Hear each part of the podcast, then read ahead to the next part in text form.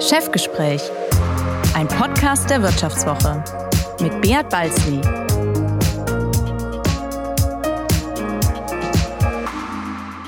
Ja, herzlich willkommen zu einer weiteren Folge des Vivo Podcast Chefgespräch. Mein Name ist Beat Balzli und ich bin der Chefredakteur der Wirtschaftswoche. Die Deutschen lieben ihre Familienunternehmen. Sie gelten als solide Arbeitgeber. Die Verbraucher trauen ihren Produkten und für viele sind sie die perfekte Projektionsfläche. Die Unternehmerdynastien stehen wahlweise für Glamour, Geld, Gier und Rosenkriege, aber auch für Disziplin, Verantwortung, Bodenständigkeit und überschaubare Strukturen, weit weg von den gesichtslosen Großkonzernen womit wir bei meinen Gästen wären. Sie genießen Kultstatus, fliegen gerne Hubschrauber, lieben es, den Affen zu machen, stehen auf Krawatten, Kostüme und Einstecktücher, wollen mit Banken nichts zu tun haben, produzieren nur in Deutschland, wirken manchmal ein bisschen aus der Zeit gefallen und sind überzeugt, dass echte Unternehmer trockenes Brot essen, wenn die Firma leidet. Wolfgang Grupp Senior, seine Tochter Bonita und sein Sohn Wolfgang führen gemeinsam mit der Mutter das Textilunternehmen Trigema mit Sitz in Burladingen. Gerade läuft das Rennen um die Nachfolge des Patrons, respektive den König von Burladingen, wie er auch genannt wird. Ich habe die drei in Schwäbisch Hall getroffen, wo wir das Gespräch am CEO-Abend des Gipfels der Weltmarktführer geführt und live mitgeschnitten haben. Ja, Frau Grupp, Grupp Senior, Grupp Junior, schön, dass Sie heute äh, bei uns und bei mir sind. Bevor wir ins Innenleben von Trigema einsteigen und Sie mir alle drei am Ende dieses Gesprächs Ihren größten Traum verraten, muss ich mal ganz indiskret sein. Ich meine, die Familie Grupp sieht makellos aus. Das muss ich Ihnen lassen. Und das seit Jahren. Wie lange stehen Sie eigentlich zusammengezählt so am Morgen vor dem Spiegel? Das kommt ganz drauf an, wie ich die Nacht verbracht habe. das wollen wir natürlich einmal genauer etwas, wissen. Einmal etwas länger und einmal etwas weniger. Aber wenn ich weiß, dass ich heute bei den Weltmarktführern eingeladen bin, dann ist es logisch, dass ich als notleidender Textilunternehmer diese Ehre damit verbringe, dass ich etwas länger am Spiegel gestanden bin. Okay, und die Kinder machen auch so lange am Morgen oder sind sie schneller als der Papa? wir sind vielleicht etwas schneller, aber wir haben uns natürlich versuchen uns auch zu bemühen, ähm, gerade wenn wir auch heute hier sein dürfen, dass wir auch halbwegs in Ordnung aussehen und mit unserem Vater überhaupt ansatzweise mithalten können. Ja, das ist, das ist die größte Challenge, oder? Mit den Eltern mitzuhalten beim Äußeren. Schon, ne? Ja, gut, ich meine, bei mir ist ja auch, als Frau habe ich wahrscheinlich noch, bis brauche ich ein bisschen länger noch mit Haaren, mit allem, als die beiden männlichen Vertreter meiner Familie. Genau, ja. Wie man bei mir sieht, die Krawatte würde mich schon überfordern. Das Einstecktuch erst recht, ich bewundere es. Ist, wie, wie, wie lang faltet man das? Ist das, das haben Sie im Griff, oder? Wenn man das äh, fast 80 Jahre gewöhnt ist, da reinzutun, schnell, dann geht es sehr schnell. Okay, okay. Ich meine, was ich mich ja frage, Herr Grupp, ähm, woher kommt dieser Drang oder diese Lust an diesem gediegenen und zugleich perfekten Auftritt? Also warum ist das so? Weil es ist ja auffällig bei Ihnen. Also ich sag mal, für mich ist das immer schon eine Erziehungsfrage gewesen. Das heißt, wenn ich gesagt habe, ich bin heute irgendwo eingeladen und hätte gesagt, dafür tut's meine Jogginghose oder das oder jenes, dann ist das eine Wertschätzung, die ich dem anderen gegenüberbringe, nämlich keine. Und wenn ich sage, ich bin, und das machen ja alle, wenn, wenn Sie Ihre Frau fragen und sagen, heute Abend sind wir zu einem tollen Abendessen eingeladen, dann fragt sie, wo? Und je nachdem, wo sie eingeladen ist, sagt sie, da muss ich was ganz Besonderes anziehen. Das heißt, ich ziehe mich nicht für mich selbst an, sondern ich ziehe mich für das, wo ich bin, an für den anderen, die Wertschätzung, die ich dem anderen gegenüberbringe. Und deshalb ist es für mich selbstverständlich, dass ich auch bei mir im Betrieb äh, vor meinen Mitarbeitern mich entsprechend anziehe, weil ich die wertschätze. Und nicht sage für meine Mitarbeiter, ja, da tut's auch das Älteste, was ich habe. Nein, das ist wichtig, dass ich bei der, meinen Mitarbeitern auch und bei allen, wo ich gegenüber bin, die Wertschätzung entgegenbringe, die, sie, die ich ihnen entgegenbringen will. Und das ist vor allem, dass auch ich mich diszipliniere und sage, das muss ich so und so machen. Das heißt, Sie halten es mit Karl Lagerfeld, wer Jogginghosen trägt, hat die Kontrolle über sein Leben verloren, äh, nehme ich mal an. Ähm, ich meine, seit, ja, seit Jahren erlebt ganz Deutschland in ihre Familie in der Öffentlichkeit. Und man erlebt sie eigentlich als die aufgeräumteste Mustermillionärsfamilie, die man sich vorstellen kann, oder? Hubschrauber, Pool, Jagdhaus, Deluxe-Inneneinrichtung, teure Autos. Alles wie aus einem Hochglanzprospekt. Wie oft wurde Ihnen eigentlich schon ein Filmvertrag angeboten? Netflix? Die Grupps? Da sind andere zuständig. Für die Notleidenden hat man keinen Filmvertrag anzubieten. Aber ich sag mal, wenn es interessant ist ja, äh, dass ich nie konfrontiert wurde oder meine Familie, äh, dass man sagt, äh, die sollen endlich Reichensteuer oder sonst was. Wir haben in Deutschland keine Neidgesellschaft, sondern wir haben eine Gerechtigkeitsgesellschaft. Und wenn man sagt, man hat, wie Sie jetzt sagen, einen Hubschrauber, den man nur hat, um Termine schneller wahrzunehmen, dann ist man nicht neidisch, sondern dann ist es in Ordnung. Und wenn wir hier in Schwäbisch Hall sind, dann wird keiner dem Herrn Wirth ähm, sein, sein Leben neiden sondern das ist ein Leistungsträger, der Vorbild ist für alle und dem gönnt man alles. Nur wenn einer im Prinzip Millionen bekommt in unserem angeblichen Rechtsstaat für das, dass er Millionen versagt hat, dann ist natürlich die Frage nach der Gerechtigkeit und nach äh, dem, was Das stimmt. Aber ich muss einmal schnell zurück zum Hochglanzprospekt. Ich habe ja angedroht, dass ich ein bisschen indiskret bin. Und mich interessiert natürlich so ein bisschen das Leben hinter der Filmkulisse. Hat das Ihre Kinder nie gestört, schon so früh, ich sag mal, perfekte Trigema-Botschafter zu sein und da eingespannt zu sein? Äh, überhaupt nicht. Das, die Kinder waren stolz, äh, dass man sie was gefragt hat. Sie waren stolz, dass sie im Prinzip äh, Trigema äh, auswärts repräsentieren durften im Internat oder sonst wo. Und ich sag mal, das muss doch normal sein. Als ich im Internat war, dann hat man, und ich kam mit zehn, elf Jahren ins Internat, dann hat man die Kollegen gefragt, wo kommst du her? Da hat jeder versucht, sich mit seinem Elternhaus ins Rampenlicht zu stellen. Der eine hat gesagt, mein Vater ist Minister, mein Vater ist Diplomat, mein Vater hat die tolle Firma, die man kannte. Und wer nichts sagen konnte, war ganz kleinlaut.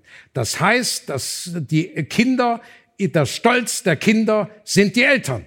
Und wenn das nicht mehr der Fall ist, dann ist etwas schiefgelaufen in der Familie. Und bei meinen Kindern ist es so, dass sie immer, wir haben immer eine liebevolle Familientradition gehabt und immer zusammen.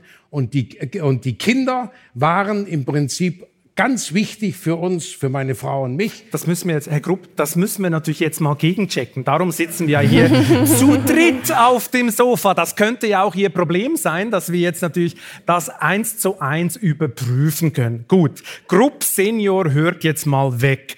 Was sagen denn die Kinder dazu? Hat das immer Spaß gemacht, als Botschafterin und Botschafter schon klein für die Firma unterwegs zu sein? Gut, ich glaube, wir sind ja damit aufgewachsen. Wir kennen es ja nicht anders. Also sag ich mal, unsere Mutter. Sie weichen gerade aus.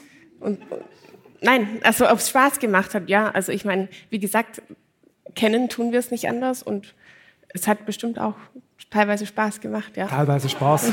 Mm, also ich Nein, ich meine, es kommt ja immer darauf an, welche tiefe Situation. Wahrheiten auf diese Bühne zu kommen. Es hat teilweise Spaß gemacht. Teilweise bedeutet es hat nicht immer Spaß gemacht. Wann hat es denn zum Beispiel nicht Spaß gemacht, Frau Grupp? Wir sind hier ich unter uns, Sie dürfen das erzählen. Also als, äh, als Kinder haben wir manchmal auch musste man ja als Kindermodel herhalten mhm. teilweise. Und wenn es dann wirklich kalt war und man eigentlich nicht wirklich draußen stehen wollte und trotzdem noch lachen musste, das war dann vielleicht nicht so angenehm. Aber so geht es jedem, glaube ich, der in im Kalten fotografieren muss. Ja, also. ja, und ich meine, es gibt doch als Kind nichts Schlimmeres, als dauernd wie aus dem Ei gepellt rumlaufen zu müssen. Und ich habe auch einen Beweis für meine Thesen, das betrifft Wolfgang Grupp Junior. Ich habe ein Familienfoto gesehen, auf dem, wenn ich das richtig erkannt habe, Bonita Group, ihrem in Hemd und gestreiften Sakko gekleideten Bruder die Fliege richtet. Sie kennen das Foto? Ja, ich kenne das Foto. Genau. Also Ihr Gesichtsausdruck entspricht so ungefähr dem, ich würde sagen, gesamten Unglück dieser Welt. ähm, Nochmal, wie schwer war die Kindheit für Sie? Weiß nicht, wenn Sie auf das Bild ansprechen, ähm, erinnere ich mich daran, dass meine Mutter uns immer sehr gerne eingekleidet hat als Kinder. Ja, so da hat sie immer geguckt, dass wir auch parallel angezogen waren. Wenn ich jetzt natürlich die Bilder ähm, rückwirkend angucke, zu dem Zeitpunkt ist mir das gar nicht so aufgefallen dachte ich mir so, das sieht sehr schön aus, aber das hätte ich selbst wahrscheinlich nicht angezogen. Ja, aber ähm, keine Ahnung, das, das war aber auch dies, der Situation geschuldet. Das war nie so, war nie eine Belastung da dafür. Ähm, klar, irgendwann wollte man keine Fliege anziehen. Ich habe mich aber dann, ich weiß noch, ich habe mich auch gefreut. Ich bin immer aufgewachsen, dass ich eine Fliege ähm, tragen durfte. Dann habe ich in meinem ersten Schultag auch eine Fliege ähm, angezogen. Habe dann relativ schnell gemerkt, dass das nicht ganz so cool war. Und Ich dann habe ich, sagen, ähm, hab ich sie auch dann wieder ähm, ausgezogen. Aber das war nie wirklich eine Belastung. Ich meine, man muss ja auch sehen, wir durften ja auch durch das viele Vorteile haben und wir durften ja auch ähm, oder dürfen in einer Familie ähm, aufwachsen, wo unsere Eltern uns vorgelebt haben, dass es sehr positiv ist, die Firma auch ähm, zu repräsentieren zu dürfen. Ähm, und da hatten wir das Glück, dass es jetzt immer nur ähm, die schönen Seiten auch präsentiert werden oder in, dass es immer bis jetzt erfolgreich war. Und deswegen war es immer wesentlich leichter, als wenn wir dann, ähm, wie vielleicht andere Familienunternehmen, manchmal auch schlechte Zeiten dann auch unser Gesicht zeigen müssen. Aber das kommt vielleicht, das werden wir noch sehen. Aber bis jetzt war es nie eine Belastung. Gut, den ersten Schultag mit der Fliege, ja, das war natürlich ein strategischer Fehler, das kann ich mir vorstellen. Da wurden sie ziemlich äh, fast schon gemobbt, nehme ich an. Ähm, wie war das eigentlich? Ich meine, wir reden jetzt von einer fast inszenierten äh, äh, Kindheit, weil äh, man musste das Unternehmen präsentieren. Haben Sie beide Ihren Vater auch mal nicht arbeitend erlebt, so im Burladingen, ohne Einstecktuch, auf dem Bolzplatz oder in die Schwimmhalle? Gab's das? Natürlich, also am Wochenende waren wir immer im Ferienhaus auch und unser Vater hat sich immer für uns Zeit genommen. Er hat auch, ich weiß noch einmal, da war ich im Internat, hatten wir auch Fußball, habe ich Fußball gespielt, irgendwie mit meinem Mädchenhaus und dann stand er neben der Seitenlinie und hat äh, mitgecoacht, so ungefähr. ähm, ja, nein, aber am Wochenende hat er immer, also er war immer, wir waren Schlittenfahren im Allgäu, alles, also ganz, Also ganz normal, so wie jede Familie. Okay, okay. Und Sie durften natürlich mit dem Hubschrauber zur Schule fliegen. Das ist schon cool, oder? Zur Schule direkt sind wir nicht geflogen. Das Ist das ein Gerücht? Okay, gut. Ich dachte jetzt, also echt eine schwere Ins Kindheit. Internat sind sie mal gebracht worden, aber zur Schule sind sie Ah, dann das habe ich Fuß gar nicht gegangen. recherchiert. Ich habe jetzt einfach geraten. Ich habe es mir gedacht, oder? Dass das so sein könnte. Wann haben Sie eigentlich realisiert, dass Sie reich geboren wurden, dass Sie Millionärskinder sind? Hat man Ihnen das irgendwann mal, spätestens als Sie mit der Fliege in die Schule kamen, äh, dann um die Ohren gehauen? Oder wie, wie, wie haben Sie das wahrgenommen? Wann haben Sie das bewusst wahrgenommen? Also ich meine, ähm, dass wir nicht den normalen Weg gegangen sind, haben wir vielleicht so wahrgenommen, als wir dann ins Internat gekommen sind. Wir hatten auch, ähm, was immer sehr schön war, durften wir auch, ähm, haben wir auch in der normalen Grundschule einfach das normal mitgemacht und dann sind wir ins Internat gekommen, was sicherlich nicht der normale Weg für einen Bullerdinger Grundschüler war. Ähm, aber da war es dann auch wiederum, ähm, dass wir da auch mit Leuten waren, wo das keine Rolle gespielt hat. Das war auch ein Internat, wo wir, ähm, wo das überhaupt nicht, äh, wo die auch versucht haben mit Uniform und so weiter, dass das nicht raussteht. Und ähm, Sie waren doch schon mit zehn, glaube ich, ins Internat. ich mit zehn ins Internat Ist genau das sehr nicht früh. super hart? Das war sicherlich sehr hart. Also ich glaube, ich ja, ich konnte kein Wort Englisch, als ich dort war. Ich hatte auch wahnsinnig Heimweh. Ähm, war aber auch die private Seite meines Vaters, vergesse ich nie. Die ersten äh, paar Wochen ähm, war es immer so, hatten wir immer ein Telefondate. Abends hat er mich immer angerufen, um, ich weiß gar nicht mehr, um wie viel Uhr das war, hatte ich Sondergenehmigung und er hat mich immer brav um 19 Uhr, glaube ich, war das immer angerufen. Und ähm, da war auch die menschliche Seite, weil ich hatte so wahnsinnig Heimweh, dass ich mit meiner Mutter so in dem gar nicht äh, telefonieren konnte, ja, also weil ich zehn Jahre war. Und ähm, dann hat er mich immer ähm, angerufen und einmal war auch die Situation, dass ähm, dass er das irgendwie nicht nicht dran gedacht hat und hat unsere Produktionsleitung ihm das gesagt, dass er mich noch anrufen musste und das erinnere ich mich jetzt noch dran. Das ist so die private Seite und man hat aber dann auch gemerkt, klar, dass wir in einer Sonderstellung in vielen ähm, in manchen Dingen sind. Ähm, das hat sich aber war dann eigentlich ein sehr ähm, geschmeidiger Übergang. Okay. Wie hart war das für Sie im Internat? Gut, ich hatte den Vorteil, dass ich schon ein bisschen mehr Englisch konnte als mein Bruder. Aber am Anfang war es natürlich schon, ja, so komplett weg von zu Hause und so. Das war dann einfach auch schön, dass, sag ich mal, klar, wir sind gleichzeitig ins Internat, ins Internat gekommen, dass wir uns gegenseitig sozusagen noch ein bisschen stützen konnten. Aber ähm, ja, also ich glaube, ich habe es vielleicht ein bisschen schneller überwunden als mein Bruder. Ein bisschen schnell. S- Sind Sie nicht so sensibel wie Ihr Bruder? Oder sind Weiß ich nicht. Härter Vielleicht im deswegen, nein, ich weiß nicht, aber es liegt So ein vielleicht bisschen auch. Wesentlich hat er im Nehmen. Sie ist härter im Nehmen? Ja, definitiv. Okay, dann hätten wir das heute geklärt, oder? Ähm, Darf ich einen Satz dazu sagen? Die ja, ich, Sie wären jetzt gerade dran gekommen, aber Sie dürfen natürlich einen Satz sagen. Das ist die ganz Kinder klar. wussten von Anfang an, dass sie durch das, dass sie in unserer Familie sind, viele Vorteile haben. Aber sie wussten von Anfang an, dass sie nicht nur viele Vorteile, sondern auch viele Verpflichtungen haben und Verantwortung haben. Und das haben die Kinder sehr schnell kapiert und auch gemacht. Sie durften in ein englisches Internat, Das war eine Verpflichtung dann, aber sie hatten dann auch eine Verantwortung, dass sie sich dort ordentlich verhalten haben und auch die Schule ordentlich besuchten. Und dieses beide zusammen, das ist das, was, mein, was auch wir als Eltern unseren Kindern rechtzeitig beigebracht haben. Wir sind ja gerade beim Thema Reichtum. Sie haben vorher gesagt, Deutschland sei keine Neidgesellschaft. Ich glaube, da sind Sie der Einzige in Deutschland, der das behaupten würde. Äh, ist es nicht zunehmend ganz anders, dass, die, dass sagen wir, der Groll gegenüber den Reichen größer wird, dass Reichtum an sich nicht mehr akzeptiert wird, auch wenn man ihn zur Schau stellt? Ist es nicht ganz anders? Es ist sicher ganz anders. Nur ich sag mal, wenn wir in unserem angeblichen Rechtsstaat dulden, dass Leute im Prinzip entscheiden können, großspurig alles machen können.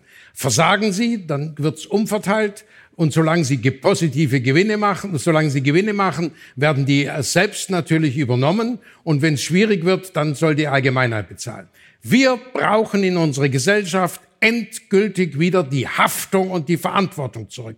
Und ich glaube nicht, dass wir irgendwo einem etwas, etwas nicht gönnen. Ich habe vorhin ja gesagt, ich bin, es ist für mich ein Stolz, hier in, in Schwäbisch Hall zu sein, wo die Firma Wirth zu Hause ist. Ein Herr Wirth ist ein Vorzeigeunternehmer, äh, dem man alles gönnt. Ob Flugzeuge, Kunstsammlung oder sonst was. Da wird nichts von Neid gesprochen. Das ist ein, ein Mensch, der im Prinzip Tausenden von Leuten im Prinzip Arbeit gibt und macht und verantwortlich ist. Aber wenn wir natürlich sagen, man kann heute in unserem angeblichen Rechtsstaat großspurig sein, dann plötzlich äh, Probleme haben, dann Insolvenz machen und der, der schuldig ist, es gibt keinen, der nicht verantwortlich ist für seine Insolvenz. Das gibt es nicht. Und der, der verantwortlich ist, der darf den Betrieb weiterführen, kriegt seinen Gehalt weiter und die Unschuldigen sitzen in Hartz IV oder die Gläubiger kriegen ihr Geld nicht. Wenn das mit einem Rechtsstaat zu vereinen ist, dann habe ich Verständnis, dass die Linken, dass eine Sarah Wagenknecht sagt, Reichensteuer, Vermögensteuer und immer noch mehr absteuern. Denn das ist keine Gerechtigkeit mehr, das ist ungerecht. Ich glaube nicht, dass man einem Anständigen, der alles leistet, auch nur etwas missgönnt. Herr Grupp, ich glaube, das nächste Podiumsgespräch machen wir mit den Linken und Ihnen zusammen. Das könnte sehr, sehr inspirierend sein. Ich bin mal gespannt, ob die sich mit Ihnen auf die Bühne setzen. Wir bleiben noch ein bisschen beim Reichtum, weil das ist ein interessantes Thema, weil Ihr Reichtum ist ja eigentlich, obwohl man das anfänglich denkt, ist ja der nicht vom Himmel gefallen, sondern er wäre ja beinahe nicht zustande gekommen, oder? Mit 27 Jahren mussten sie retten, was noch zu retten war. Sie sind ja frisch in die, in die Firma gekommen. Was ist eigentlich da alles schiefgelaufen damals? Es ist das äh, gewesen, was heute alltäglich ist. Dass man immer mehr will, immer noch größer und immer noch mehr und nicht, äh, nicht die Verantwortung übernimmt für das, was man tut. Und deshalb sage ich, mein Vater war Schwiegersohn mein Großvater, ein Selfmade-Man, hat gegründet, kannte keine Kredite und mein Vater als Schwiegersohn ist dann in die Geschäftsleitung gekommen. Mein Großvater ist mit 60 gestorben, hat die Geschäftsführung übernommen und hat diversifiziert. Ich brauche nicht nur eine Firma, ich habe Firmen. Wenn er irgendjemand begegnete, wir haben Firmen. Das heißt, großspurig alles und so weiter. Und diese Diversifikation hat unheimlich Geld gekostet. Nehmen Sie doch hier in Baden-Württemberg Daimler-Benz. Ich sag mal, das war eine gestandene Firma. Dann kam äh, Edzard Reuter, Technologiekonzern, Größenwahn, AEG, Fokker, Kreisler und so, Milliarden gekostet. Dann irgendwann musste man wieder zurückfahren und wir müssen endlich wissen, wir müssen das, was wir machen, top machen, eine Sache richtig und nicht zehn Sachen und die halb. Und deshalb habe ich eine Firma und ich habe dann alles zurückgefahren zu dem, was mein Großvater hatte, nämlich eine Textilfirma, Strick- und Wirkwaren. Und haben, wir haben Unterwäsche gemacht und ich habe dann Hausmarken für die Großkonzerne, Kaufhauskönige nannten sie sich, Versandhauskönige. Und und, als, und dann habe ich das T-Shirt angefangen. T-Shirt ist nichts anderes als ein Unterhemd und habe Herr Krupp, das ist dann ich muss, ich muss noch ein bisschen bei Ihrem Vater bleiben. Also Daimler geht es gerade übrigens nicht so schlecht. Gehört zwar bald zur Hälfte den Chinesen, aber immerhin. Also sie machen gerade ziemlich viel Gewinn. Dem ging es auch vor Edzard Reuter sehr gut. Äh, das ist richtig, genau. Ich meine, Ihr Vater hatte sich mit mehreren Fabriken übernommen. Zwei Villen Ihres Großvaters mussten ja notverkauft werden. Zehn Millionen Bankschulden haben Sie, glaube ich äh, übernommen. Und Sie haben, wie vorher schon gesagt, Sie hätten dabei gelernt, was Gier und Größenwahn bedeutet. Das heißt, Ihr Vater, Ihren Vater würden Sie als gierig und größenwahnsinnig bezeichnen? Ich möchte mal so sagen, für ihn war ein bisschen das Präsentieren und das war für ihn sehr wichtig. Und äh, ich sag mal, ich persönlich habe das nie verstanden, dass man im Prinzip nicht selber etwas, er ließ machen.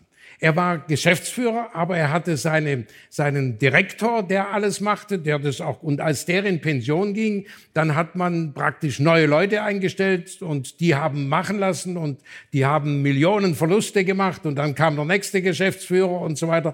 Und ich habe bei meinem Vater kritisiert, dass er nicht selbst gemacht. Nach einer kurzen Unterbrechung geht es gleich weiter. Bleiben Sie dran. Ich bin Dr. Robin John, Allgemeinarzt in Schönebeck. Das ist 15 Kilometer von Magdeburg entfernt und trotzdem zu weit, um hier Nachwuchs zu finden. Immer mehr Praxen im Salzlandkreis bleiben unbesetzt und Patienten haben lange Wege und noch längere Wartezeiten. Das muss sich ändern. Die besondere Nähe der niedergelassenen Haus- und Fachärzte ist in Gefahr. Was die Gesundheitspolitik jetzt dringend ändern muss, erfahren Sie auf rettetdiepraxen.de. Aber dieses, dieses, dieses selbst auch mal selbst machen. Ich war beim größten Kunden, dann hat er mit dem größten Kunden, hat er, das war Witt Weiden, mit Herrn Dr. Witt hat er privat Gespräche geführt und der Angestellte hat die Preis besprochen. Dann habe ich gesagt, das kann doch wohl nicht wahr sein, dass der Angestellte bestimmt, welchen Preis wir kriegen. Und das habe ich dann sofort geändert. Ich mache das alles selber. Das heißt, wir müssen im Prinzip auch selber etwas machen. Gut, also Sie haben, ein, selber Vorbild Sie haben ein sehr entspanntes Verhältnis zu Ihrem Vater gehabt, das sehe ich schon. Ich meine, Sie, Sie haben ja... Wir hatten privat kein Problem. Echt, alles Er bestens? war sehr großzügig, nur geschäftlich habe ich berechtigte Kritik geübt. Und deshalb haben wir uns auch, nachdem ich anderthalb Jahre in der Firma war, gesagt, entweder er oder ich. Und ich meine, Sie haben ja eigentlich eine Nahtoderfahrung haben Sie gemacht mit der Firma, oder? Wenn es so weitergegangen wäre, wäre, glaube ich, alles den Bach runter. Und ähm, wenn man gut, wir hatten ja 26 Firmen Textil Ja. in Bollardingen und davon gibt's noch eine. Da gibt's also noch die eine, oder? anderen haben das ja auch so erlebt. Ja, ja, genau, logisch, genau. Aber das ist ja für Sie, wenn ich, wenn ich Ihre Geschichte angucke und wenn ich auch sehe, wie Sie agieren, so eine Art, fast schon ein persönliches Trauma, das ein bisschen Ihre Handeln auch bestimmt, oder? Keine Kredite, keine Expansion, alles Geld in der Firma. Haben Sie sich immer gesagt, ich bin lieber der König von Burladingen als der Textilkönig von Deutschland? Also keine Expansion, war klar? Also ich bin weder König von Bullardingen, sondern ich bin ein Bürger Aha, Bullardings okay. und habe eine gewisse Verantwortung auch gegenüber meiner Heimat. Und ich sag mal, äh, nachts schläft sich besser, wenn man keine Schulden hat, als wenn man sagt, äh, die Banken äh, sind, stehen einem im Rücken und so weiter. Und das habe ich nicht verstanden. Ich habe nicht verstanden, dass man auch mal zufrieden sein kann mit dem, was man hat. Ich sag mal, man muss auch mal mit dem, was man hat, zufrieden sein und sagen, darauf baue ich out. Und ich übernehme vor allem auch die Verantwortung. Und Sie dürfen natürlich nicht verkennen, ich habe eine Rechtsform der persönlichen Haftung EK. Und ich habe nicht eine Trigema Group, wie Sie jetzt alle so nennen, und habe zig Firmen. Ich habe eine einzige Firma und da ist alles drin. Und ich hafte für alles, was passiert. Egal wer den Fehler macht, ich stehe dafür gerade. Und deshalb sind meine Entscheidungen müssen überlegter, verantwortungsvoller sein und vor allem nicht der Gier und dem Größenwahn ausgesetzt. Muss ich natürlich gleich auf Ihre Kinder hinweisen, weil Sie hier einen kleinen Lachkrampf auf dem Sofa haben. Wie oft haben Sie die Geschichte schon gehört? Äh, Die ist recht neu. Also mit der Group-Sache, das kam jetzt heute auf der Fahrt auf, weil wir über die Daimler-Benz Ah, die Group Group-Sache ist gesprochen haben. neu. Okay, das ist sogar. Aber die Philosophie kriegen Sie Nein, schon das, länger das wissen mit, wir, oder? das wissen wir schon, ja, ja. Das aber, wissen ja. Sie schon. Ja, es wäre schlecht, wenn meine Kinder das erst heute erfahren würden. Genau. Haben- dann haben- hätte ich ja, dann hätte Sie- ich ja gelogen. Denn nur was ich schon immer sage, das entspricht der Wahrheit. Haben Sie irgendwann mal äh, getraut zu widersprechen vielleicht? Oder, oder haben Sie von ah, immer gesagt, ja, das ist genau richtig so? Also wir sind, Gibt's schon, wir sind schon auch mal unterschiedlicher Meinung. Aber wenn wir natürlich nach außen auftreten, haben wir eine Meinung. Aber da wir ja hier unter, unter uns sind, Wir sind am Schluss immer einer Ah, Meinung. am Schluss. Ihre Meinung. Man ist am Schluss Ihre Meinung. Wann sind Sie denn äh, gegenteiliger Meinung gewesen? Das würde uns natürlich wundern. Was ist zum Beispiel ein Thema, wo Sie nicht mit Ihrem Vater übereingehen? Es gibt's nicht. Doch, doch, doch, doch, doch. Sie, Sie, Nein, man, es, geht- das Mikrofon ist jetzt bei Ihrer Tochter offen. Das Mikrofon Aber ist am Schluss muss, gibt, sie, gibt meine Tochter oder mein Sohn einen richtigen Einwand, den übernehme ich, weil ich das gut finde. Und am Schluss sind wir uns einig. Gut, ich muss die Frage leider noch mal wiederholen. Wann, wann haben Sie mal Widerspruch geleistet?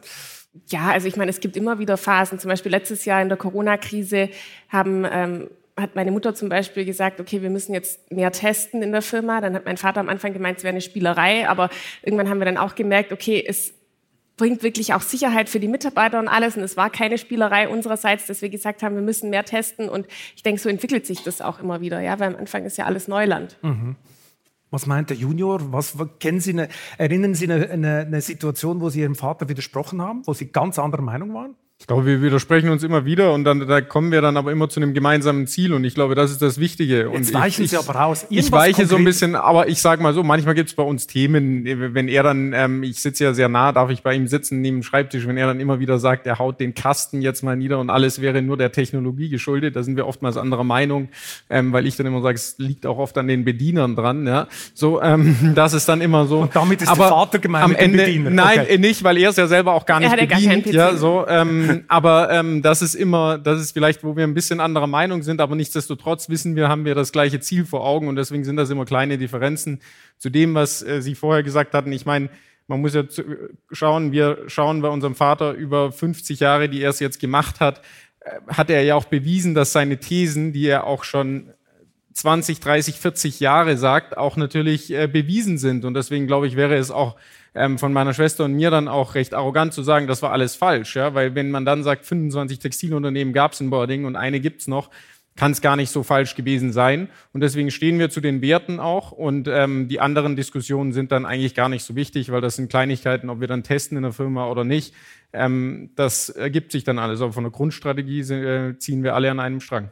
Ich stelle mir gerade die Szene im Netflix-Drehbuch vor, wenn Herr Grupp den Kasten zerschmettert, oder? ja, das, das, das stelle ich mir auch oft vor. sicher ein Highlight. Ja. Haben Sie so einen Übungskastenfilm, wo einfach nichts drin ist, wo er einfach das mal so, so in die Ecke gibt es nicht? Nee, so. aber das wäre mal eine gute Idee. Ja. Wäre eine gute Idee, oder? Genau. Das filmen wir dann. Ich meine, wir, wir sind ja vorher ein bisschen bei Ihrer Unternehmensphilosophie gewesen. Wenn ich jetzt das äh, aktuell diskutieren möchte, die heutigen Stars Start-up-Unternehmen ticken ja völlig anders, oder? Äh, fake it till you make it. Äh, man hat Verluste jahrelang, man geht, äh, man hat eine ganz andere Art, an das Thema ranzugehen. Sind die positiv gesprochen einfach viel risikofreudiger als Sie? Oder sind die auch größenwahnsinnig? Was würden Sie sagen? Wie würden Sie die einordnen? Also ich glaube, heutzutage in der Textilbranche tätig zu sein, zeigt auch ein gewisses Risiko, ja, weil es ist nicht die Branche, die jeder als die Zukunftsbranche sieht, in Deutschland zumindest oder in Europa. Ähm, aber ja, also ich denke mal einfach so, was ich so an der Startup-Kultur, ich denke, es gab ja früher auch Gründungen, ja. Also ich meine, es gibt in jedem Jahr, in jedem Jahrzehnt gab es Gründungen, die hießen einfach nicht Startup. Aber ähm, ich glaube einfach, was mir so ein bisschen fehlt, ich bin jetzt in der Startup-Welt nicht so drin, ist, dass man einfach so das langfristige Ziel verfolgt. Weil was die meist viele Startups ja verfolgen, ist, ich möchte gründen und eigentlich den Exit schon in zwei, drei Jahren suchen, so ungefähr. Und ähm, ich denke mal, was das Ziel auch von meinem Bruder und mir ist, wenn wir sagen, wir wollen auch das Unternehmen in die nächste Generation führen, ist nicht unseren Exit zu suchen, sondern einfach zu sagen, okay, wie können wir das Unternehmen noch weiterführen? Ja? Und ähm, da denke ich, gibt es manchmal so einen Clash zwischen Mittelstand oder familiengeführt oder Traditionsunternehmen und, oder langen Unternehmen wie äh, im Vergleich zu Startups. Herr Grub, gibt es irgendeinen einen, modernen, neuen Unternehmer, der, den Sie bewundern oder sind das alles Windbeutel? Gut, äh, wenn ich jetzt Tesla nehme, verstehen Sie, der ist ja auch irgendwo ein Neugründer und hat ein tolles Unternehmen geschaffen. Aber lassen wir mal zurück. Hypen wir nicht die Start-up sinnlos in die Höhe? Gab's die nicht schon immer? Nur haben die nicht so vornehm Start-up geheißen, sondern die haben Firmengründer geheißen. Und wenn Sie heute von Weltmarktführern sprechen, dann waren das alle Start-ups zu ihrer Zeit, nur haben die sich nicht so elitär geoutet und vor allem haben sie mit eigenem Geld gearbeitet und nicht mit fremdem Geld, wo sie sagen, das habe ich und wenn es kaputt ist, zahlt der neu. Wissen Sie, ich sag mal, die waren sicherlich verantwortlich und mich stört, wissen Sie, wenn ich dann sage, schon ein Herr Kohl hat einen Herrn Windhorst Horst an der Hand mit 15, äh, ich sag mal, gehypt. Äh, der hat Milli Hunderte von Millionen oder Millionen niedergemacht. Verstehen Sie? Ich sag mal, wir brauchen. Also ich spreche hier einen Disclaimer, oder? Das ist vielleicht juristisch heikel, was Herr Grub sagt. Ich sag Darum mal, wir, wir haben doch Gründungen. Jeder Handwerker gründet etwas und macht daraus einen tollen Betrieb. In Bullerdingen gibt's Betriebe, die neu angefangen haben. Das sind, nur wird da nicht von Start Start-up und Investoren und was weiß ich gesprochen. Die verdienen das Geld selber und alles Mögliche und machen es. Und wir haben, die Welt ist nur ein bisschen verrückter geworden und der ganze Scheiß kommt aus Amerika. Wissen Sie, ich sag mal, ja, das müssen wir mal ganz klar sagen. Da kommt alles Negative her. Verstehen Okay. Sie? Natürlich. Also wer es noch nicht wusste, jetzt ist es klar, oder? Also ich sag mal, wir haben Gründe, wir haben ein, ein, ein, ein, ein Start-up-Ort oder sowas, das haben wir doch in Deutschland überall. Und die gründen Firmen und sind verantwortlich und machen sie weiter. Und wir brauchen Gründungen und die kommen aber auch verantwortliche Gründungen. Und nicht sagen, geht's gut, ist wunderbar, kassiere ich, geht schmeckt, schmeiße ich hin und fange die nächste an. Aber ich muss, ich muss jetzt, glaube ich, doch noch eine Lanze brechen. Es gibt das ein oder andere Startup, die meinen es doch ernst. Äh, äh, machen, Das hoffe ich, dass es unter den Startups auch das also, eine äh, oder andere eins, gibt, die ein es oder ernst andere. meinen. Es gibt auch Amerikaner, die es ernst meinen, Herr Grupp. Also das ist, äh, das gibt's auch. Ähm, ich, was mich natürlich wundernimmt, und das möchte ich vor allem äh, Ihre Kinder fragen, ich meine, jetzt haben wir die Startups gerade in, in Bausch und Bogen verteufelt, aber viele Mittelständler brauchen ja Startups. Wir, wir haben es um- nicht verteufelt. Wir haben Nicht? nur gesagt, gewisse Dinge am Startup. Gewisse Dinge, okay, gut. Ich fange also nochmal an. ähm, also gewisse Mittelständler finden das ganz gut, sich mit Startups bisschen frisches Blut in die Firma zu holen, Digitalisierung äh, äh, ein bisschen voranzubringen, sich einen hippen Startup aus, aus Berlin zu kaufen, damit man dabei bleibt. Ich meine, Sie kaufen ja nicht dazu, wenn ich das richtig recherchiert habe. Ist das nichts für Sie? Ich meine, Bonita Group, Sie sind ja für E-Commerce zuständig. Gibt es da keine Gelüste, sich ein cooles Startup anzuhängen, wo man weiß, hm, die könnten uns vielleicht weiterbringen? Also, sage ich mal, kaufen an sich nicht, aber wir kooperieren natürlich auch mit Startups oder Firmen, die vielleicht vor, weiß nicht, drei, vier, fünf Jahren noch ein Startup waren. Weiß das Ihr Vater? Ja. Okay, gut. Es gibt ja Zulieferer, egal was, also in welchem Bereich, die diverse Systeme anbieten, die wir natürlich anbinden. Und das bringt Ihnen was? Also das ist Wenn es nichts sehr bringen würde, fruchtbar. hätten, Hätten wir Sie es nicht gemacht, Ja. oder? Sehen Sie?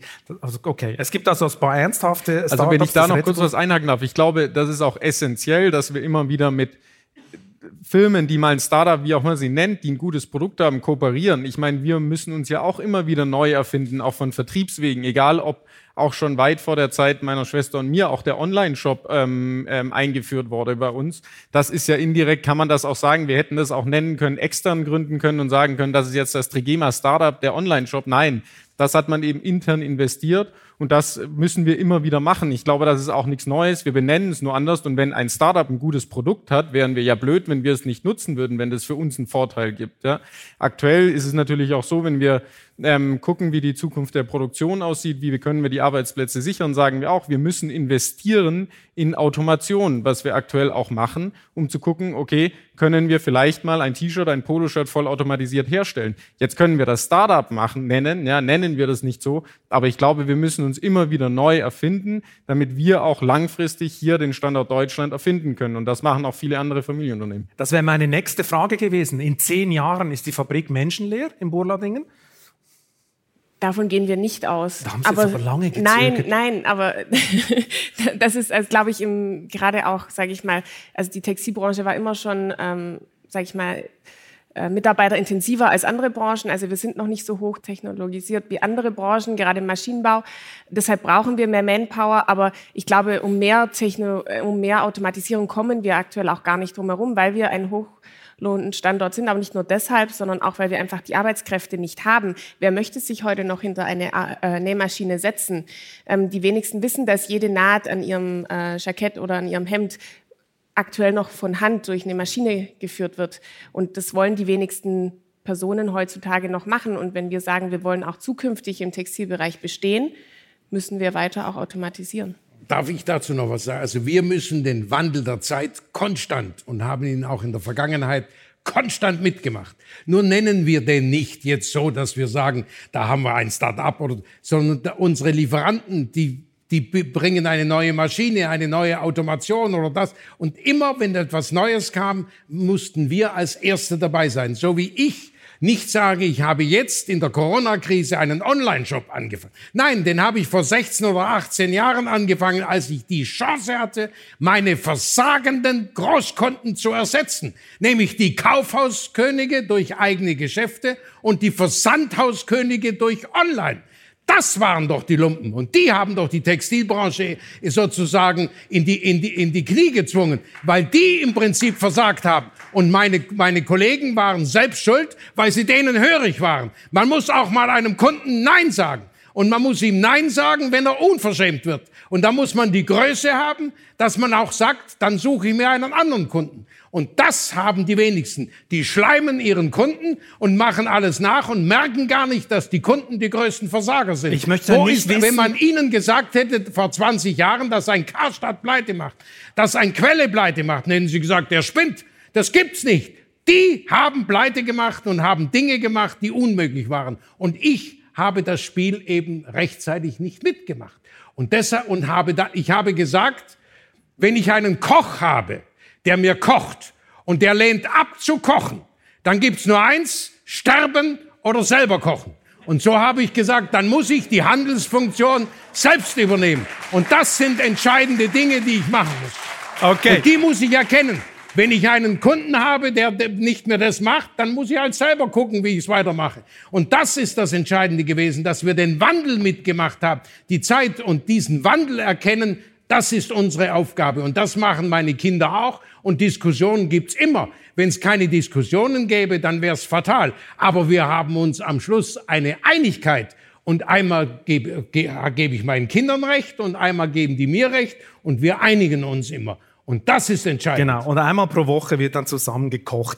Aber Herr Grupp, ähm, ich meine, dass Sie den Wandel der Zeit immer mitmachen, das ist ja dünnes Eis, oder? Bei Ihnen. Weil, wenn ich mir mal Ihren monumentalen Schreibtisch angucke, der rein zufällig in der aktuellen Wirtschaftswoche abgedruckt ist, da ist ja kein Computer zu sehen, oder? Das hoffe ich. Genau. Ähm, und die E-Mails lassen Sie sich ausdrucken. Den Scheiß brauche ich auch nicht laufen. Ja, sehen Sie. Aber den Wandel der Zeit mitgemacht, äh, das Natürlich. kann man nicht ungefähr so Natürlich, nehmen, oder? weil ich das nicht mitmache, dass ich jede E-Mail lesen soll, die mir irgendeiner schreibt. Einer schreibt, ich habe sie zufällig gesehen, finde ich toll. Ja, soll ich den Scheiß lesen? Verstehen Sie? Ich kriege ausgedruckt auf Papier die E-Mail, die mein Sekretär meint, sie sei für mich okay. wichtig. Okay. Das ist Punkt eins.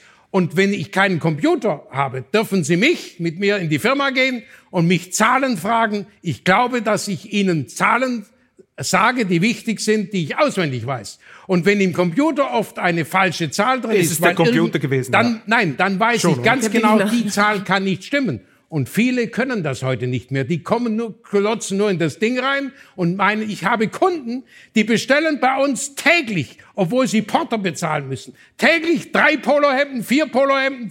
Wenn die, das interessiert die gar nicht, weil die im Prinzip das, was sie in den Computer reinkriegen, weitergeben. Und das ist fatal. Wir müssen auch ein bisschen Verantwortung übernehmen und für den Betrieb Verantwortung und nicht sagen, Company paid. Wissen Sie, das ist Ich muss aber beim, beim Wandel der Zeit muss ich noch ein bisschen bleiben, weil der Computer ist ja eines, das haben wir jetzt gelernt, der Computer, äh, den braucht... Der ist praktisch, aber, aber man, man, braucht muss wissen, ihn nicht nur. ob er okay, die Zahl richtig hat oder Jetzt gibt's ja noch einen neuen Trend, oder? New Work. Also wir reden von Duzen in der, in der Firma, wir haben eine freie Zeiteinteilung. Das lehnen Sie ja, glaube ich, auch ab. Und dann sieht man Ihren Schreibtisch furchteinflößend, riesig, mitten in diesem Großraumbüro. Trauen sich eigentlich Ihre Mitarbeiter mit Ihnen zu reden? Der, der, der ist das ja nichts anderes gewohnt. Der kennt ja den Schreibtisch. Ich habe ja das Großraumbüro eingerichtet vor 50 Jahren. Ich bin 52 Jahre im Unternehmen und hatte ein Einzelzimmer. Und ich habe gesagt, das halte ich nicht aus. Wenn ich den neben sprechen wollte, habe ich den angerufen, war der belegt. Dann habe ich zwei Minuten gewartet, dann habe ich wieder angerufen, dann war er nicht mehr im Zimmer. Dann habe ich gesagt, der Zeitverlust ist katastrophal. Also habe ich gesagt, alle Wände einreißen. Und dann haben wir alle Wände eingerissen. Da hatte ich natürlich viele Gegenstimmen. Und da habe ich gesagt, oder? ich mache das nicht, um sie zu kontrollieren. Ich mache das, damit wir einfacheres Arbeiten haben.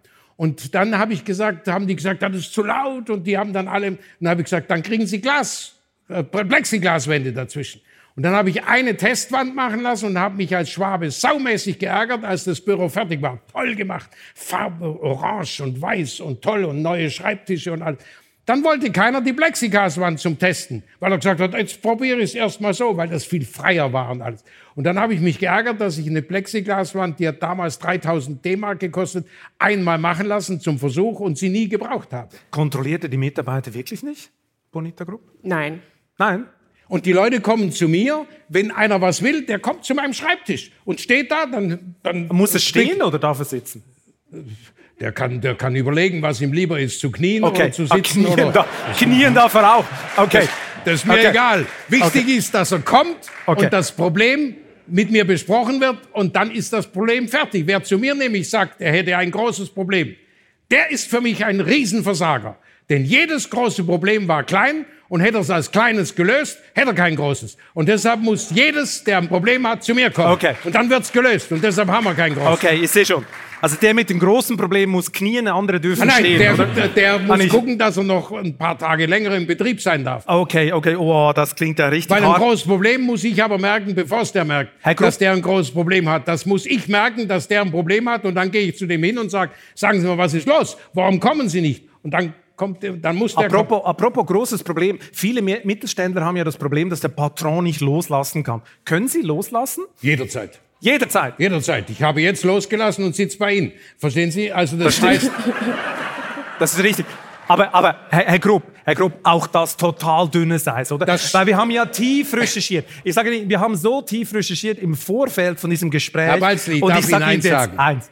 Ich sage öffentlich, Ja. das Schönste im Leben ist nicht Geld zu zählen und zu zählen, was man alles hat. Das Schönste im Leben ist, das Gefühl zu bekommen, von anderen noch gern gesehen oder gebraucht zu werden. Und das gibt mir meine Familie und das geben mir meine Mitarbeiter. Erst wenn sie mir mal, wenn sie mal sagen, jetzt ist der schon wieder da, wenn der nur noch länger fort, wenn ich das Gefühl bekomme, dann wird mein Leben ärmer. Aber wir waren Ich beim mu- Thema ich, Loslassen. Ich habe noch das Gefühl, gebraucht zu werden. Und wenn Sie eine Großmutter sehen, das bringe ich gerne als Beispiel, wo die Enkel gerne hingehen und dann ist sie plötzlich in einem Alter, wo die Mutter, die Mutter muss zum, Enkel, zum Kind sagen, du gehst jetzt zur Großmama. Ah, da will ich nicht hin und weil sie nichts mehr geben kann, weil sie ihm und dann ist das eine ganz schwierige Zeit für die Großmutter, wenn sie weiß, sie kann dem anderen nichts mehr Positives geben. Und solange ich das Gefühl habe, dass die anderen noch gerne zu mir kommen und ich ihnen noch was Positives geben kann und die Kinder zu mir kommen und mich was fragen,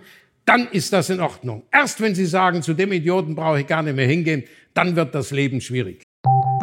Nach einer kurzen Unterbrechung geht es gleich weiter. Bleiben Sie dran. KI wird Ihr Business verändern. Wie können Sie davon profitieren? Tyler Wessing ist eine internationale Wirtschaftskanzlei. Weltweit arbeiten wir mit Technologieführern und Innovationstreibern zusammen. Wir beraten Sie bei Fragen zu strategischen Akquisitionen oder der Entwicklung konkreter Anwendungsszenarien, genauso wie zum Schutz des geistigen Eigentums oder zum KI-Recht. Investieren Sie in KI. Entwickeln Sie sich weiter mit KI. Mit uns. Wir wissen wie. Tyler Wessing. Genau, wir waren beim Thema Loslassen, oder? Und äh, unsere Recherchen haben ja ergeben Folgendes. Also vergangenen Samstag haben Sie persönlich um 12.27 Uhr in der Filiale Weitnau ein T-Shirt verkauft. 19 Euro, Größe M. Also meine, jemand, der loslässt, geht ja am Samstag nicht unbedingt in die Filiale. Machen Sie das? Ist das normal? Moment, das ist ja keine Arbeit. Das ist ja ein Aha, Hobby. okay, Das heißt, es ist doch schön, wenn ich an, in eine Filiale von mir gehe, in ein ist- es ist Testgeschäft tatsächlich ein und Hobby, darf ja, dort stehen Okay. und sehe, was der Kunde von dem Scheiß, den wir fertigen, kauft. Verstehen Sie, das ist doch schön, damit ich sehe, was draußen läuft. Was will der Kunde? Mich interessiert doch jetzt nicht, was irgendwo ein anderer von mich interessiert, was ist bei mir in meiner Firma, was, wie, wie wird das angenommen von meinen Kunden, wie reagieren die? Und dieses Erlebnis ist doch schön, das ist doch so ähnlich, wie wenn einer einen Film gedreht hat und jetzt will er mal wissen, was die, was die Zuschauer zu diesem Film sagen. Völlig klar, aber unter Loslassen habe ich mir was anderes vorgestellt. Das, ich habe doch losgelassen, wenn ich dort bin Aha. und, an der, und zugucke, was die machen. Okay. Ich bin ja nicht derjenige, der auszeichnet und das und jenes. Ich habe dem das T-Shirt Ja, aber auf dem kassiert. Kassenzettel, wir haben ja super recherchiert, Ja, da auf dem hab ich kassiert. steht sogar äh, Wolfgang Grupp. Ja, ja, klar, weil ich kassiert habe. Ja, sehen und Sie. das ist doch schön, dass ich Haben auch mal sagen gearbeitet? kann, ich habe eine, eine moderne Kasse und muss das alles kennen und machen und ich zeige, ich kann das auch. Das ist doch schön. Ah, sehr gut. Jetzt wollen wir das wieder mal spiegeln. Jetzt wollen wir das wieder mal spiegeln bei den Kindern. Also, Jetzt mal Butter bei die Fische, Bonita und Wolfgang Grupp. Wie viel freie Hand lässt er Ihnen? Also was können Sie wirklich alleine entscheiden und wann müssen Sie auf die Knie oder stehend oder wie auch immer zum Schreibtisch? Also wie weit geht Ihre Autonomie? Also theoretisch lässt unser Vater uns in allem freie Hand, aber wir gehen einfach gerne zu ihm, um ihn nach Rat zu fragen in gewissen Themen. Also er sagt jetzt im Online-Shop, wenn es läuft, dann läuft und ähm, wenn und äh, wenn, wenn ich jetzt sage, ich binde ein Startup an, weil das ein Produkt hat, was uns hm. hilfreich ist im Online-Shop, dann ähm, hatte ich da jetzt noch nie, sage ich mal, Bedenken, dass ich das nicht machen kann. Ja, also er ist da komplett lässt uns freie Hand und so er ist eigentlich froh, wenn wir uns um die Bereiche kümmern. Und ähm, wir sind aber auch froh um seinen Rat, wenn er uns den in, immer wieder geben kann, wenn wir zu ihm kommen. Also, also die Kinder können alles entscheiden. Nur müssen sie für das, was sie entscheiden, auch die volle Verantwortung übernehmen. Und ich kann auch alles entscheiden und muss die Verantwortung übernehmen. Aber ich frage konstant bei meinen Entscheidungen alle meine Mitarbeiter, die dafür zu, die da mitmachen, frage ich, um meine Entscheidung zu treffen. Und so treffen meine Kinder Entscheidungen, aber Sie wollen vorher Meinungen wissen und so kommen Sie vielleicht dann und fragen etwas. Aber Sie müssen sich ja emanzipieren, oder? Gruppe Junior muss ja auch, ja gut, Sie müssen ja auch emanzipieren, so oder? zumindest sein, ja. Hoffe ich ja, Aber wenn ich nicht tun. mehr da bin, ist ein anderer, den Sie fragen können. Aha. Ich habe ja auch viele Mitarbeiter, die in Rente gehen, die kann ich nicht mehr fragen. Da kommt halt ein neuer. Okay. Ich möchte mal auf die Corona-Krise zurückkommen. Wir haben ja vorher äh, schon ein bisschen anklingen lassen, testen etc. Sie haben ja auch einen Impfbus organisiert bei Trigema und Sie haben ja auch gut verdient, oder? Mit, äh mit der äh, Corona-Krise und zwar mit diesen Atemschutzmasken. Viele meinten ja, Sie hätten zu gut verdient. Ich glaube, es waren 120 Euro für 10 Masken. Da gab es einen kleinen Shitstorm gegen Trigema. Das sei Abzocke, Krisengewinnler. Im Nachhinein, was würden Sie sagen? Haben Sie übertrieben mit dem Preis und wessen also Entscheid war das? Sie müssen jetzt so sehen. Wir sind konfrontiert worden als nicht typischer Maskenhersteller von, von, einer, von, von einer Klinik und, und einem Pflegeheim, ob wir denen nicht helfen könnten, dass wir eine Maske machen. Dann habe ich dem gesagt, schicken Sie mir so ein Ding zu. Dann hat er mir so eine Fließmaske zugeschickt. Dann habe ich den angerufen und habe gesagt, das kann ich nicht machen. Wir können die höchstens aus kochfestem Stoff machen. Dann können Sie sie hundertmal waschen, dann ist die sicher billiger. Und dann musste ich in, sozusagen, wir haben innerhalb von fünf, drei, vier Tagen die Maske gefertigt und verkauft, angeboten. Dann musste ich einen Preis machen. Und jetzt musste ich einen Preis kalkulieren, wo ich sagte, am Schluss sagt man nicht, jetzt hat er auch noch Maske gemacht und ist daran pleite gegangen. Ich musste einen Preis machen, wo ich sagte, damit kann ich garantiert auch die Probleme lösen und machen. Und wenn Sie dann 2,3 Millionen Masken fertigen dürfen, weil die Aufträge, wir wussten nicht mehr, wo, wo wir, wir haben die ja eingeteilt, so, dann ist es logisch, dass wenn Sie sagen, Sie machen 1000, 5000 oder 100.000 oder Millionen, dass sie irgendwann Rationalisierungseffekte haben, wo sie dann sagen, so und so und so. Wir verkaufen heute noch die Maske, wenn sie, nur will sie keiner mehr, äh, für 12 Euro. Aber, ich, und Aber dann war der Preis jetzt so zu hoch? Ich muss die Maske hat, war der Preis jetzt die Maske zu teuer hat 12 Euro gekostet im, im Online-Shop. Und wenn er, für, wenn er 2500 Umsatz, egal, im Jahr bei uns gemacht, macht, kriegt er 25 Prozent Rabatt die müssen Sie dann theoretisch auch abziehen. Das sind dann zwei Euro, da kostet sie sechs Euro. Und ich sag mal, und dann, und dann ist die Mehrwertsteuer drin und alles. Also ich sag mal klar, wir haben Geld verdient. Aber wenn wir kein Geld verdient hätten und, und pleite gegangen wären, dann würden Sie, hätten Sie mich gar nicht mehr eingeladen. Verstehen Sie? Denn dann wäre ich uninteressant für Sie gewesen. Also ich sage mal, hätte ich, Ihnen eine Maske die geschenkt vielleicht. und bei mir braucht ja keiner Maske kaufen. Hm. Verstehen Sie? Und wenn ich nachts auf der Autobahn stehe und, und, und an, Sie anhalte und sage, haben Sie äh, 10 Liter Benzin, mir ist der Sprit ausgegangen, und Sie sagen, ja, der kostet zwei, drei Euro, dann werde ich mit Ihnen nicht handeln und sagen, der kostet 60 oder 80 Cent. Dann werde ich Ihnen das bezahlen, weil ich Gott froh bin, dass ich einen habe, der mir Sprit gibt. Und so ähnlich ist es da gewesen. Die Leute haben ja nur gekauft, solange sie nichts anderes gekriegt haben. Und wir haben drei Monate Masken gefertigt und dann war es aus. Und da waren wir Gott froh, dass wir wieder umstellen konnten. Also es ist jetzt zum dritten Mal sicher bewiesen, dass, glaube ich, Wolfgang Grupp immer noch, äh, glaube ich, nicht losgelassen hatte in der Firma. Darum muss ich nochmal zurück zu diesem Schreibtisch. Der hat mich total fasziniert, das muss ich zugeben. Der hat so Feldherrendimension und zeigt ja auch, wie omnipräsent sie in der Firma sind. Hatten Sie beide als Kinder nie das Gefühl, der Übervater weiß sowieso alles und wir können ihn gar nicht übertrumpfen und wir wollen was anderes machen als Trigema? Irgendwo außerhalb einer Firma? Hatten Sie nie? die gelöst? Gab's nie. Ich glaube, wir Nein. sind mit aufgewachsen. Nicht. Das war Das- nie so das wirklich. Wir wussten, immer, wir wussten immer, dass das ja auch ist ja auch eine Riesenchance, das machen zu dürfen. Ja, also es ist ja der Schreibtisch wirkt sehr groß und das ist ja auch ähm, sicherlich berechtigt die Größe. Ähm, aber wir haben, wir sehen das ja nicht als Belastung, sondern ich meine, wenn ich jetzt bei meinem Studium sage ich immer, wenn ich da meine Kommilitonen sehe, da hätten sich viele gewünscht, die Chance zu haben, ja, in Unternehmen, Familienunternehmen reingehen zu dürfen und dort auch irgendwann Verantwortung tragen zu dürfen. Und deswegen ist das eigentlich gar nicht so eine große Last. Ähm, es war immer klar, dass unser Vater der äh, Chef ist, wenn er da ist und das ist auch ähm, gut so. Aber klar gab es mal Ideen und hat man gesagt, ja gut, ich kann auch das machen und das machen. Aber es war immer so das langfristige Ziel. Wusste man, dass wir auch was zurückgeben wollen der Firma. Was war denn das dann für auch- eine Idee?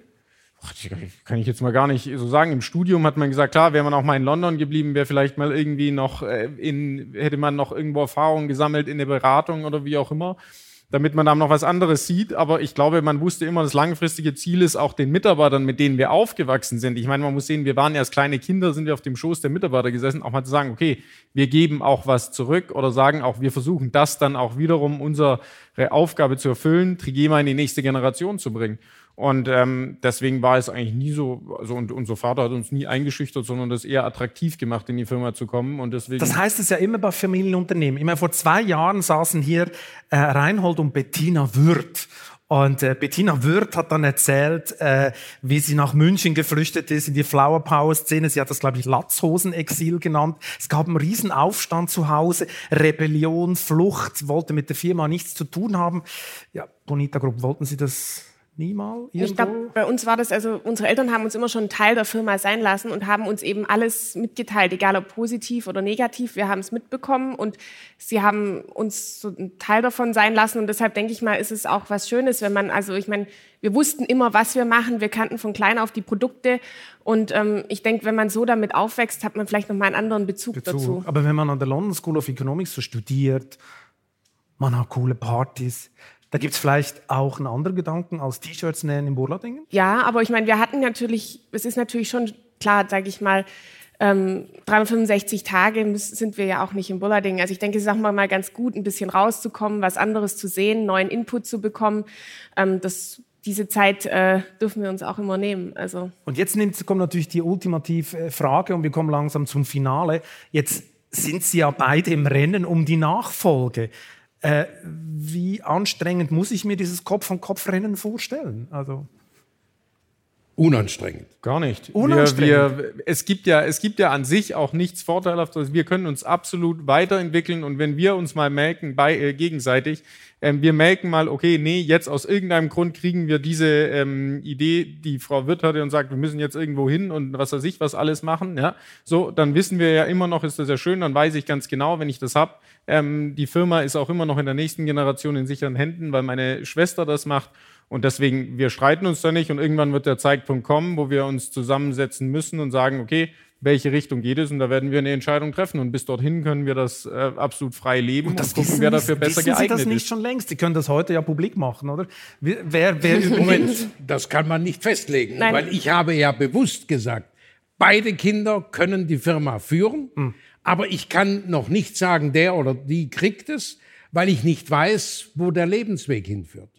Wenn meine Tochter nach Amerika heiratet, dann kann sie sicher die Firma nicht führen. Wenn mein Sohn irgendwo in die Welt heiraten würde, auch nicht. Ich kenne noch nicht den endgültigen Lebensweg und da ich den nicht kenne, kann ich nicht entscheiden. Genau, also die, die Partnerwahl ist offensichtlich entscheidend. Ja klar, die ist immer entscheidend. Ja, genau. eine, wenn mein. Sohn eine verrückte Frau bringt, dann wäre es ja natürlich katastrophal, wenn er die Ja, Firma genau.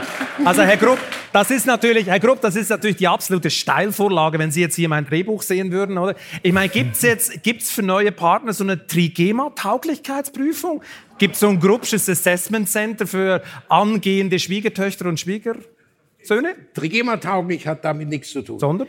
Es muss normal sein, das hat auch mit Geld nichts zu tun. Okay. Normal, anständig und wissen, dass sie auch eine Verantwortung hat, wenn sie einen, wenn sie einen Partner heiratet oder einen, wenn er eine Partnerin heiratet, eine Verantwortung gegenüber seiner zukünftigen Familie hat.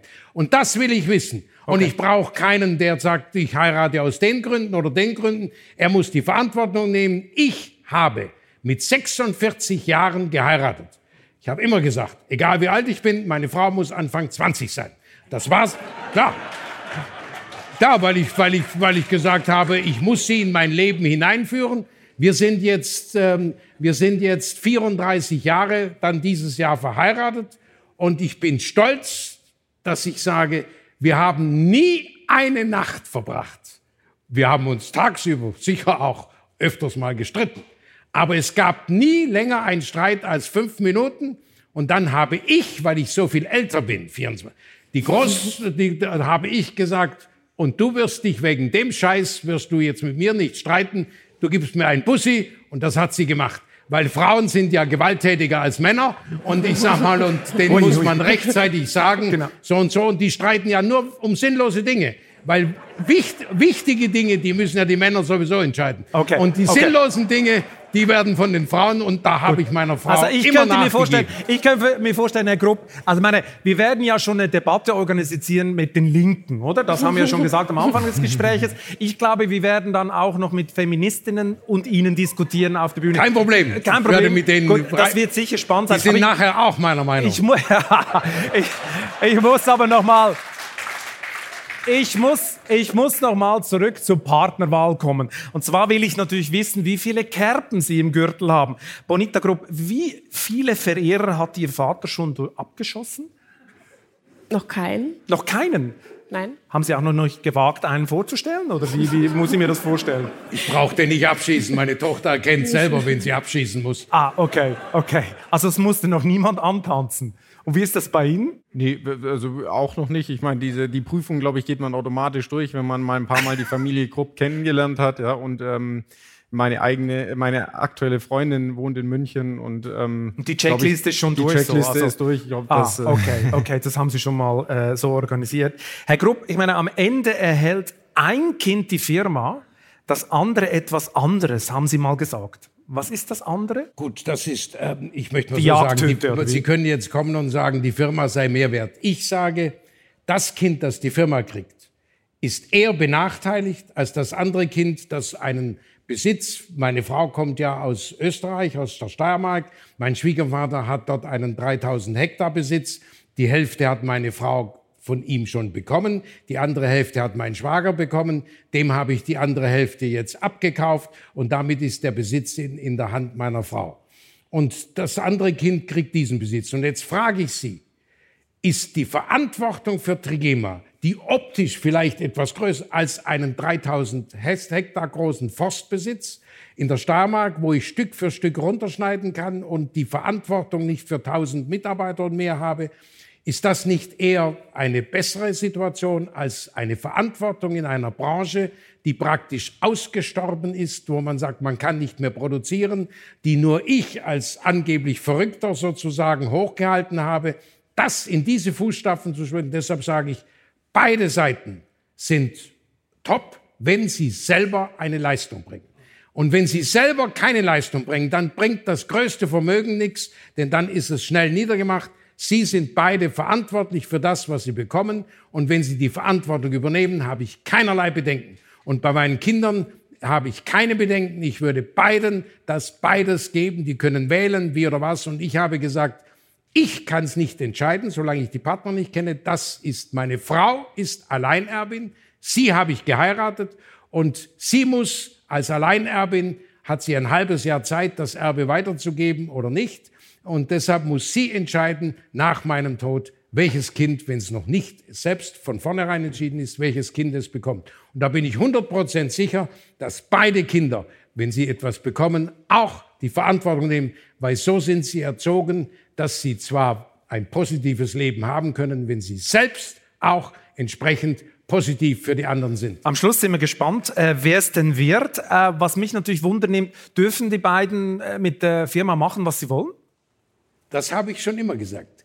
Wenn meine Kinder an meinem Grabe stehen würden und sagen würden, Papa, du hast uns nichts zugetraut. Du hast Testamentvollstrecker, Geschäftsführer, alles Mögliche. Jetzt haben die alles niedergemacht. Dann würde ich mich erheben und sagen, was für ein Rabenvater war ich, den eigenen Kindern nichts zuzutrauen und den Fremden alles. Wenn sie aber am Grabe stehen würden und sagen, Papa, du hast uns alles zugetraut. Jetzt haben wir leider alles niedergemacht. Dann würde ich mich erheben und sagen, stolz bin ich, dass ihr es wart, meine Kinder, und nicht die Geschäftsführer. Okay, gut. Man muss die Kinder nur machen lassen. Ja, ja, das stimmt. Und dann müssen sie Genau. ihr eigenes Grab graben und sagen, auf ihre eigene Brust und sagen, ich durfte alles machen. Ich selber bin verantwortlich und schuldig. Wenn ich aber sage, das dürfen sie nicht und das und den Geschäftsführer und den, dann, dann sind die Kinder eingebunden in ein System und sie, bei mir sind sie frei, können die Firma niedermachen, da bin ich auch stolz, dann ist sie eben weg. Und, äh, oder sie können sie weiterführen und sagen mit Stolz, wir haben das Erbe weitergeführt. Gut, das Grab ist ja auch nicht weit von Ihrem Haus entfernt, oder? Wenn Genau. Sie sich dann im Gra- Grab umdrehen, werden das die Kinder natürlich auch mitkriegen. Gehe ich mal äh, davon aus. Ich meine, wir kommen jetzt zu allen entscheidenden Frage. Wenn die Kinder ja machen dürfen mit der Firma, was sie wollen, dann wird der Affe abgeschafft? Nein, also ich glaube, so weit kommt es nicht. Also wir haben ihn Der ja Affe schon, ist heilig? Der Affe ist definitiv Ja. heilig, der wird nicht Ist ja unser abgeschafft. Das Maskottchen. ist äh, unser Maskottchen und der wird in irgendeiner Weise sicherlich immer fortgefahren werden. Aber auch Ähm, der wandelt sich natürlich. Also der, ist ja mittlerweile digital und nicht mehr Genau, also echt. Tierschützer sind ja, Ja. jetzt zufrieden, dass der Genau. digital ist. Ich meine, es gibt noch eine Frage zu klären, die bis jetzt niemand weiß. Ich glaube, ich habe wirklich tief recherchiert, aber ich habe es nicht herausgefunden. Herr Grupp, Sie haben mal gesagt, jemand hätte Sie überredet, diesen Affen abzusetzen und stattdessen für 100.000 Euro so einen Nachhaltigkeitsspot zu drehen. Und das sei ein Riesenfehler gewesen. Wer ist fähig, Sie zu überreden? Moment, ich habe sinnlose E-Mails, kriege ich ab und zu, bekommen und bei einem Spott, ich sei Tierquäler. Genau. Und, und dann habe ich erfahr, wusste ich, dass ich auch den Affen, der kostet zwar 100.000 ähm, Euro, hat der Spott gekostet, dann digital. Und da habe ich gesagt, jetzt habe ich endlich die Schnauze voll äh, von diesen blöden E-Mails. Wir kriegen ja zigtausende, die den Spott toll finden. Und dann kommt irgendeine und da habe ich den digital gemacht. Und wenn jetzt ich mal von einer, meistens sind es das weibliche Geschlecht als Tierschützerin, die mich da anmahnt, ähm, dann gebe ich zurück Achtung, und sage, Achtung, bevor Achtung. sie kritisiert, sollte sie überlegen, der Affe sei digital, wir schützen die Tiere und fertig. Also das haben wir gemacht und fertig. Wissen Sie, ich löse die Probleme, wenn sie kommen. Und ähm, ich lasse sie ein, zweimal auf mich zukommen und dann sind sie weg. Und das ist entscheidend. Probleme haben ist kein Problem. Probleme lösen, das ist das Hauptproblem. Und die muss man lösen. Und wenn Sie mir, wenn ich sage, ich habe zig Probleme, dann können Sie sagen Versager, denn ich hätte sie ja lösen können. Ein schönes Schlusswort. Wir kommen zum ultimativ letzten Part von diesem Gespräch, und zwar der Klassiker. Welchen privaten Traum wollen Sie in Ihrem Leben unbedingt noch verwirklichen? Ich fange mit Ihnen an, Bonita Grupp. Was möchten Sie privat unbedingt machen? Firma gilt nicht. Gut, privat denke ich mal, also ich denke mal, was wahrscheinlich jeder möchte, ist, sage ich mal, ein erfülltes Familienleben haben. Aber ja, also ich glaube, privat da sind keine Grenzen gesetzt. Ich habe jetzt, ich kann jetzt nicht sagen, ich möchte einen Fallschirmsprung machen oder so. Also sowas, Nicht? nee, Nix das Fallschirm? wäre nee, das wäre wär nichts für mich. Ähm, ja, kann ich Ihnen jetzt spontan so gar nicht sagen. Was meint Wolfgang Grupp Junior? Was will er unbedingt machen? Schwierige Frage, würde ich jetzt äh, so habt. Ja, also privaten Traum auch jetzt ganz schwierig äh, zu sagen. Klar, sage ich mal, ähm, ich meine, geschäftlich dürfen wir nicht sagen, aber das ist ja halb privat, dass wir sagen, wir wünschen, dass wir zumindest die Firma Trigema in die nächste Generation ähm, bringen können. Vielleicht gibt es auch in 50 Jahren, ist es dann so kommerziell, dass man doch mal irgendwie die Welt von oben sehen kann äh, mit irgendeinem Space Shuttle, ähm, dass es dann auch machbar ist. Das wäre sicherlich auch mal ein Traum, aber ob das dann realisiert wird, Also mit Elon Musk mal hochfliegen. Ähm, Wolfgang Grupp Senior, haben Sie noch einen Traum, den Sie unbedingt noch umsetzen wollen? Also ich meine, Sie es werden wäre, bald 80. Es wäre fatal, Sie werden 80, oder? wenn ich einen Traum hätte äh, und sage, den wollte ich noch verwirklichen. Warum? Und das sage ich mit 80 Ja, und dann, dann hätte ich es ja mit 60 sagen können und längst verwirklichen können. Ja, vielleicht haben Sie Gibt so es viele nicht. Träume. Man muss auch mal zufrieden sein mit dem, was man hat. Und ich bin zufrieden. Und, der, und ich sag mal, ich habe keinen Traum, dass ich noch irgendwas brauche oder nicht. Ich habe im Leben alles positiv gehabt und wenn es negativ wurde, habe ich es geändert. Und deshalb sage ich, Träume habe ich nicht, von Träumen lebe ich auch nicht.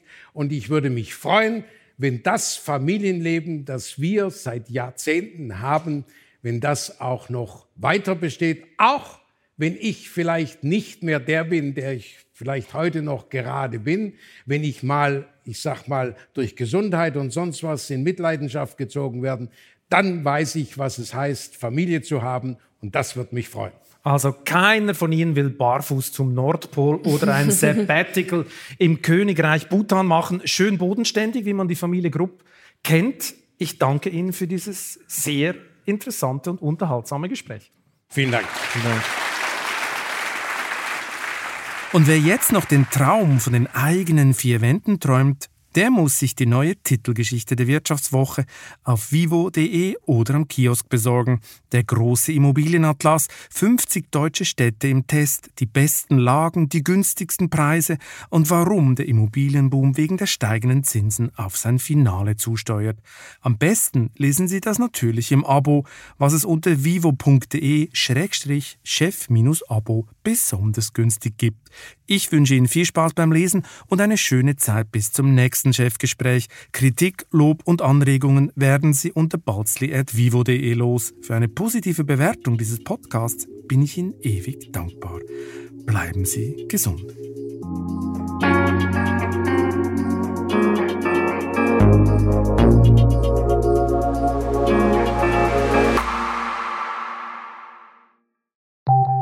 Nach einer kurzen Unterbrechung geht es gleich weiter. Bleiben Sie dran. Sie leben Fairness, Kultur und Werte? Zeigen Sie Ihr Engagement als Arbeitgeber und werden Sie Teil der Fair Company Initiative. Mit der Fair Company Initiative zeichnet das Handelsblatt Unternehmen aus, die insbesondere Berufseinsteigern und Young Professionals ein faires, attraktives Arbeitsumfeld bieten. Zu den entscheidenden Werten gehören unter anderem das Engagement für Mitarbeitende, Diversity und Chancengleichheit, Nachhaltigkeit und gesellschaftliche Verantwortung. Erfahren Sie jetzt mehr unter faircompany.de.